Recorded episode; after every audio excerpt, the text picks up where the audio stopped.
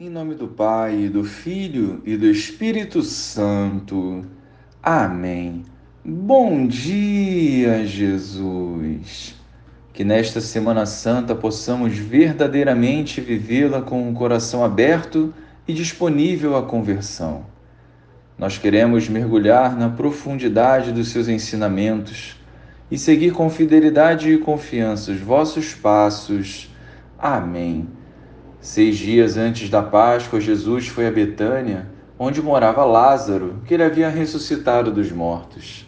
Ali ofereceram a Jesus um jantar. Marta servia e Lázaro era um dos que estavam à mesa com ele. Maria, tomando quase meio litro de perfume de nardo puro e muito caro, ungiu os pés de Jesus e enxugou-os com seus cabelos. A casa inteira ficou cheia do perfume do bálsamo. Então falou Judas Iscariotes, um dos seus discípulos, aquele que o havia de entregar. Por que não se vendeu este perfume por trezentas moedas de prata para dá-las aos pobres? Judas falou assim não porque se preocupasse com os pobres, mas porque era ladrão. Ele tomava conta da bolsa comum e roubava o que se depositava nela. Jesus, porém, disse: Deixa, ela fez isto em vista do dia da minha sepultura. Pobres sempre os tereis convosco, enquanto a mim nem sempre me tereis.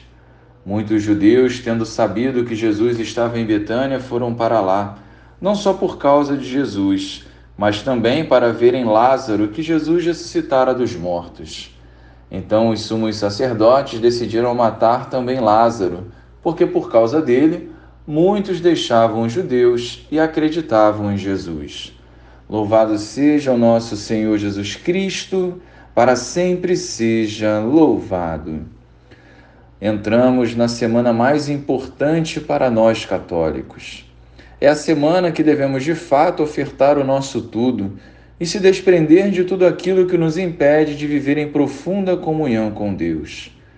O cerco a Jesus vai se fechando e também a todos que o seguem.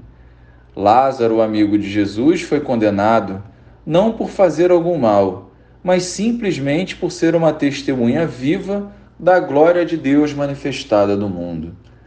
Muitos, por medo, se afastam, enquanto outros oferecem a vida pela causa do reino de que lado nós estamos.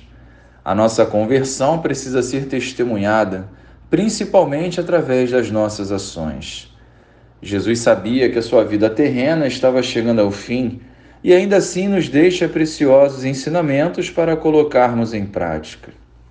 A vida é passageira, por isso precisamos estar atentos para percebermos os sinais da misericórdia de Deus e ofertar os nossos dons em favor da edificação da igreja por amor a Deus e amor ao próximo. Glória ao Pai, ao Filho e ao Espírito Santo, como era no princípio, agora e sempre. Amém.